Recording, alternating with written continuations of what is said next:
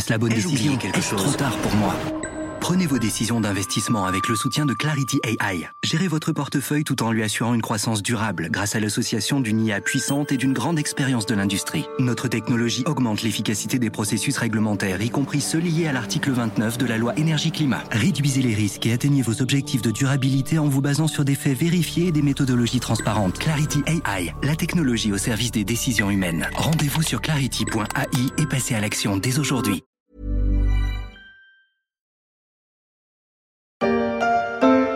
Vous avez reçu les tomates cerises Près de chez moi, il y a une animalerie qui fait aussi jardinerie. Deux jours avant le début du confinement, les clients n'avaient que cette question à la bouche, ou presque, alors que mi-mars, la saison des plantes tomates était encore loin d'être avancée. Cet épisode traduit bien l'inquiétude d'une partie de la population face au risque de pénurie alimentaire en temps de crise, presque autant que les rayons de pâtes dévalisés dans les supermarchés. Où sont les poulards? J'ai faim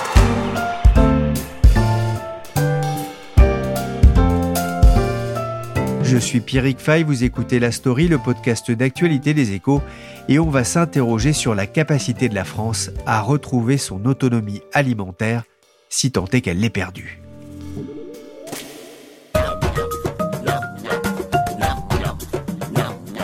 Des mangues, des ananas, des bananes, bref des fruits exotiques. Rien de plus naturel sur les étals des supermarchés, même pendant la pandémie de coronavirus.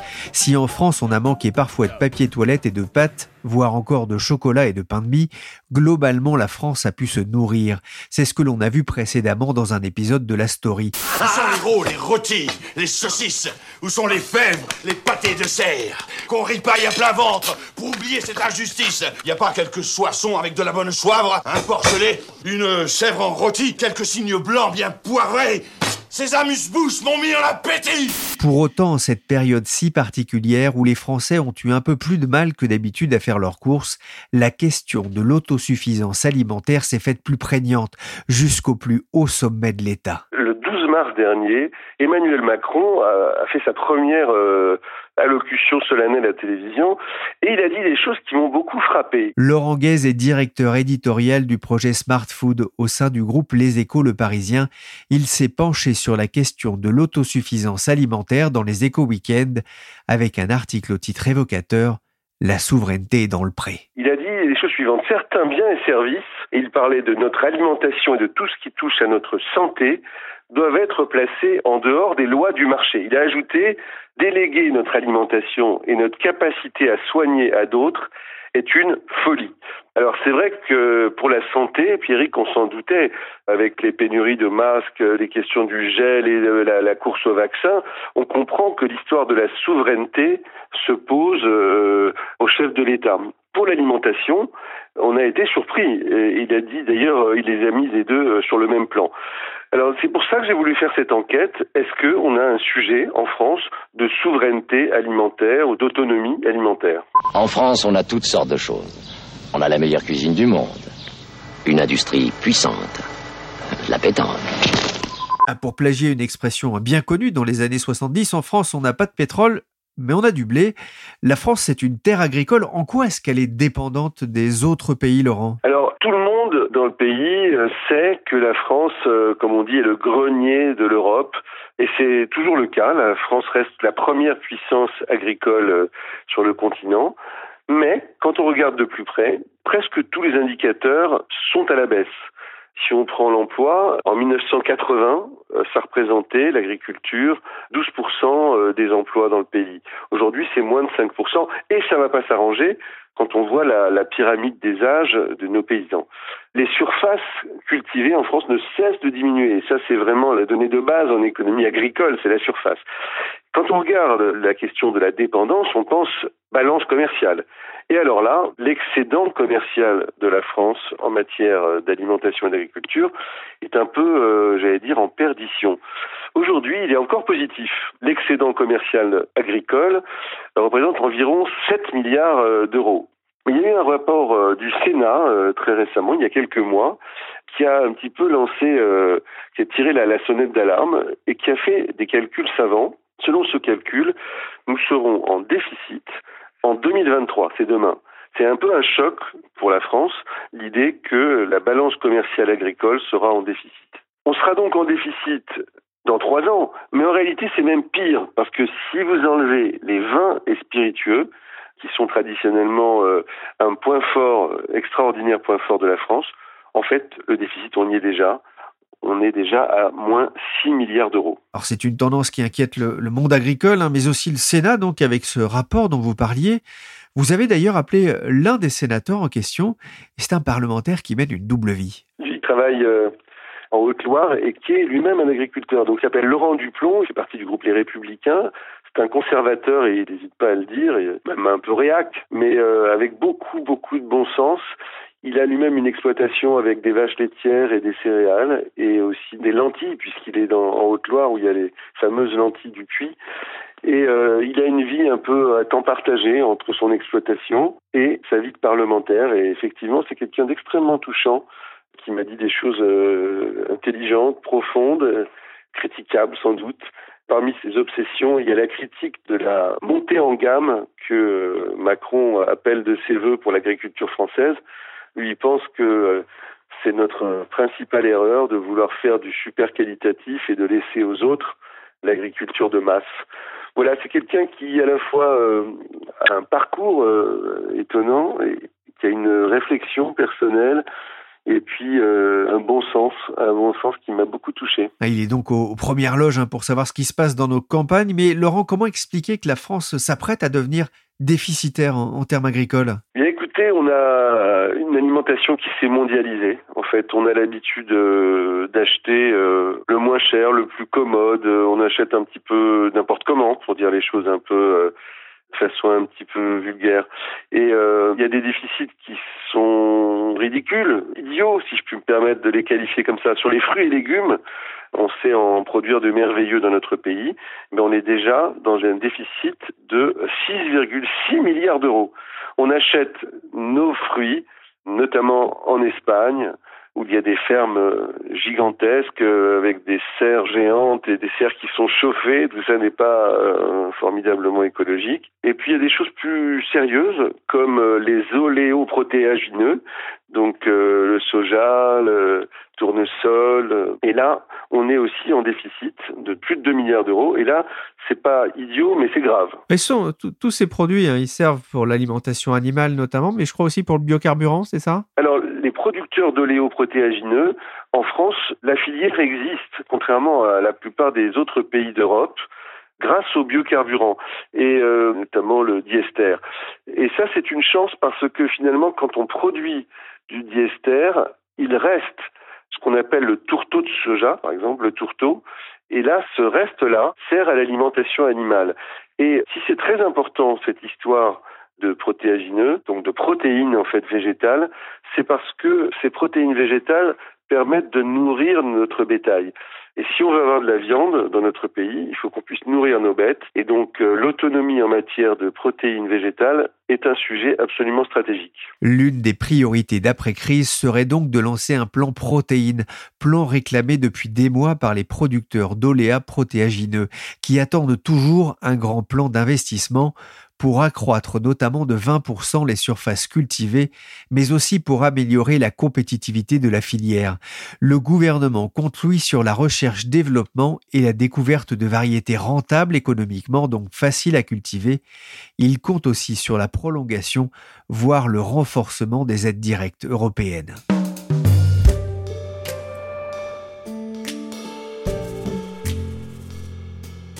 J'ai lu dans un article du magazine LSA qu'en moyenne, le degré d'autonomie alimentaire des 100 premières aires urbaines françaises n'est que de 2%. Autrement dit, 98% du contenu des aliments qui y sont consommés sont importés. Cette ferme de 5000 mètres carrés est à Brooklyn sur les toits. Certes, la mode est aux toits végétalisés avec des potagers aux fermes urbaines comme on l'a entendu dans ce reportage de France TV. Mais les grandes villes ont besoin de la campagne pour se nourrir et pas seulement Paris d'ailleurs. On comprend pourquoi c'est une préoccupation au plus haut sommet de l'État. Mais la question qui se pose, Laurent, c'est comment réduire cette dépendance et comment aller vers l'autosuffisance? Alors, le sujet n'est pas pas inatteignable, si je puis dire. L'objectif n'est pas inatteignable. On reste une, puissance agricole, comme je le disais tout à l'heure, et il y a sans doute des choses à faire pour relancer la production, pour la relancer avec l'aide de l'Europe. On fera absolument rien sans la politique agricole commune. Après, toutes les initiatives euh, que vous évoquez, les fermes urbaines, les potagers sur le toit, etc., c'est extrêmement sympathique, mais euh, il est assez difficile d'imaginer que notre système alimentaire repose sur ces initiatives urbaines qui sont très sympas, mais un peu bobos quand même, il faut le dire. Après, il y a des endroits euh, où ça s'y prête particulièrement et où il faut y aller. Mais le système alimentaire de la France ne peut pas reposer là-dessus, à mon avis, et repose sur une relance des productions, euh, notamment des grandes productions. Et puis, il repose aussi, à mon avis, sur le consommateur. C'est-à-dire que le pouvoir, il est aussi en chacun de nous. Quand on va euh, faire ses courses et qu'on achète des fraises qui n'ont aucun goût et qui sont produites en Espagne sous serre, eh ben, on peut faire autrement. On peut essayer d'acheter des fraises françaises qui, honnêtement, et sans chauvinisme aucun, sont excellentes et euh, permettent à nos agriculteurs de vivre. Et pour cela, il faut euh, accepter de payer un peu plus cher. Le budget consacré à notre alimentation est à peu près euh, autour de 10%. C'est très très faible. Et euh, ce que je dis euh, vaut, quel que soit notre niveau de revenu, y compris pour les plus modestes, la part qu'on consacre à notre budget alimentaire est trop faible. Si on veut bien manger pour sa santé, mais aussi pour que notre agriculture nous suffise, il faut être capable de dépenser un peu plus. Ah, c'est un problème de consommateur, mais est-ce que c'est pas un problème de producteur Vous le disiez, il y a un problème peut-être aujourd'hui de taille des exploitations en France? Oui, je pense que notre agriculture, elle est fruit de son histoire, elle est le fruit aussi de tous les systèmes d'aide, euh, des piliers de la PAC, comme on dit, etc. Mais je pense qu'il y a des forces contraires qui s'expriment. Si vous voulez, euh, pour être un producteur euh, massif, il faut des grandes exploitations, mais il y a un fond de conscience dans notre pays, il n'y a pas ailleurs, hein, qu'il n'y a pas dans, dans l'Est de l'Europe notamment, qui est le culte du petit producteur. Moi, je, je, pense que les deux peuvent cohabiter, mais que euh, on ne veut pas en France de fermes géantes. On ne veut pas plus de gigantisme. On ne veut pas plus d'économie d'échelle, pour le dire autrement. Il faut que ce soit pour les céréales ou pour les fruits ou pour les légumes. Donc, je pense qu'il faut faire à notre façon garder notre particularité et puis savoir euh, faire bon usage de la PAC et la défendre. Et justement, est-ce qu'il faut repenser cette politique agricole euh, commune au sein de l'Europe Alors depuis qu'il y a la pandémie euh, qu'on connaît, chacun veut y trouver des arguments pour défendre les idées qu'il avait avant. Donc euh, ceux qui voulaient repenser la PAC trouvent que la situation aujourd'hui démontre qu'il faut entièrement la revoir. Ceux qui pensaient qu'il fallait la conforter notamment à la Commission de Bruxelles, puisque j'ai pu interviewer le, le commissaire européen à l'agriculture, affirme que la crise aujourd'hui démontre la robustesse de notre système alimentaire européen et de la PAC. Moi, ce que je pense, c'est que la première chose à faire, c'est déjà de la préserver. C'est aujourd'hui qu'on est en train de renégocier la future PAC, puisque ce sont des programmes pluriannuels. Donc là, on sort de la PAC 2014-2020 où euh, le budget alloué euh, à la PAC était euh, de 382 milliards d'euros. Ce chiffre-là, on a sorti le Royaume-Uni puisqu'il ne fait plus partie de l'Union, donc c'est 382 milliards d'euros hors UK. Ce que propose la Commission aujourd'hui, c'est une PAC à partir de 2021 de 364 milliards d'euros, donc c'est un peu moins. Et la France propose, elle, 375. Vous voyez qu'on est dans des chiffres qui sont euh, globalement euh, légère baisse et sans doute que la crise qu'on traverse va aider les pouvoirs publics français à obtenir que la PAC et son budget soient maintenus le plus possible.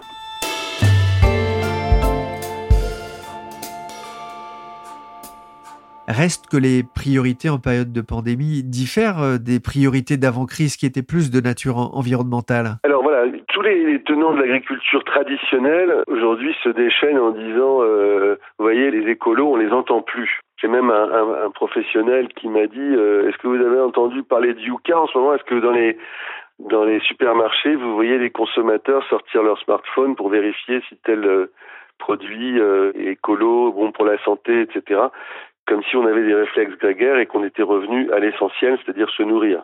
Et c'est vrai que c'est un besoin absolument fondamentale euh, de l'humanité et du vivant.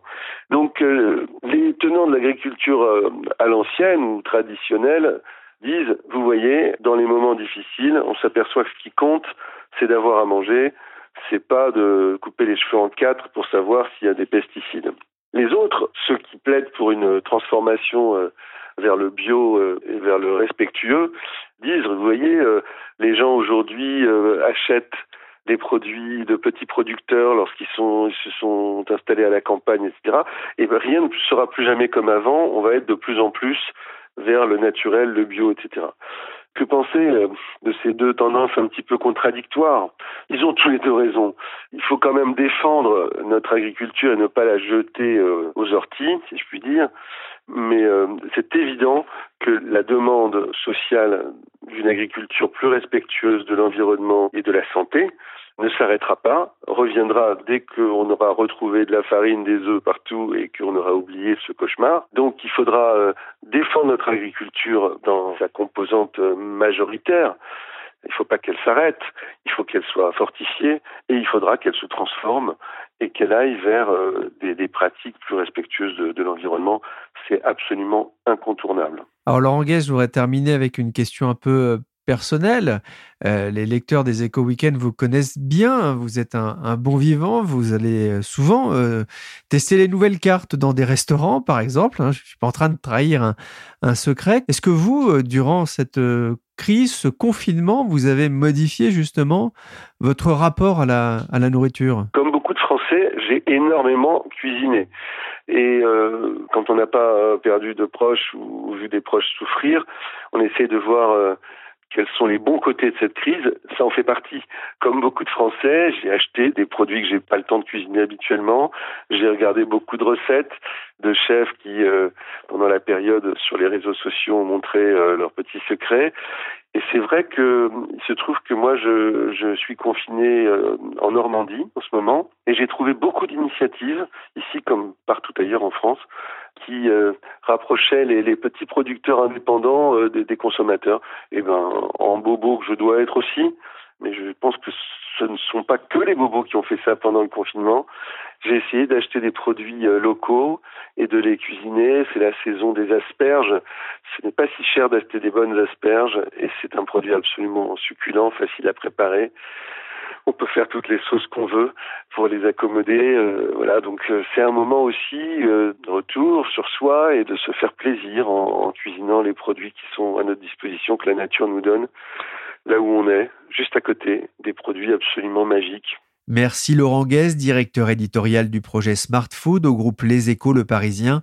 On a compris que la crise sanitaire liée au Covid-19 allait sans doute pousser l'Europe à se pencher sur son agriculture, à la recherche d'une meilleure autosuffisance alimentaire. Mais Laurent le rappelait, cette crise témoigne aussi du fait que le modèle a plutôt bien fonctionné.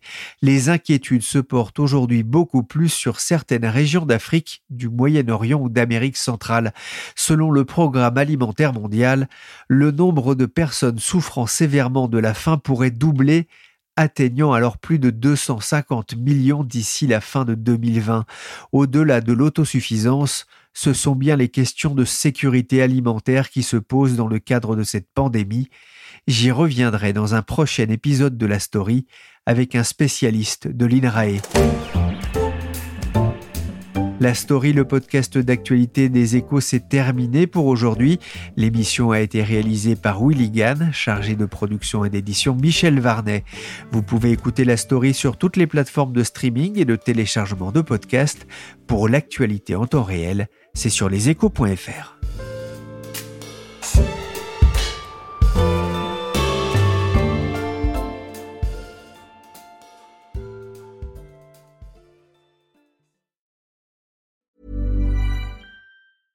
Mom deserves the best, and there's no better place to shop for Mother's Day than Whole Foods Market. They're your destination for unbeatable savings, from premium gifts to show-stopping flowers and irresistible desserts. Start by saving 33% with Prime on all body care and candles. Then get a 15-stem bunch of tulips for just $9.99 each with Prime. Round out Mom's menu with festive rosé, irresistible berry chantilly cake, and more special treats. Come celebrate Mother's Day at Whole Foods Market. Hey, it's Danny Pellegrino from Everything Iconic. Ready to upgrade your style game without blowing your budget? Check out Quince. They've got all the good stuff shirts and polos, activewear, and fine leather goods, all at 50 to 80% less than other high end brands. And the best part? They're all about safe, ethical, and responsible manufacturing. Get that luxury vibe without the luxury price tag. Hit up quince.com slash upgrade for free shipping and 365 day returns on your next order. That's quince.com slash upgrade.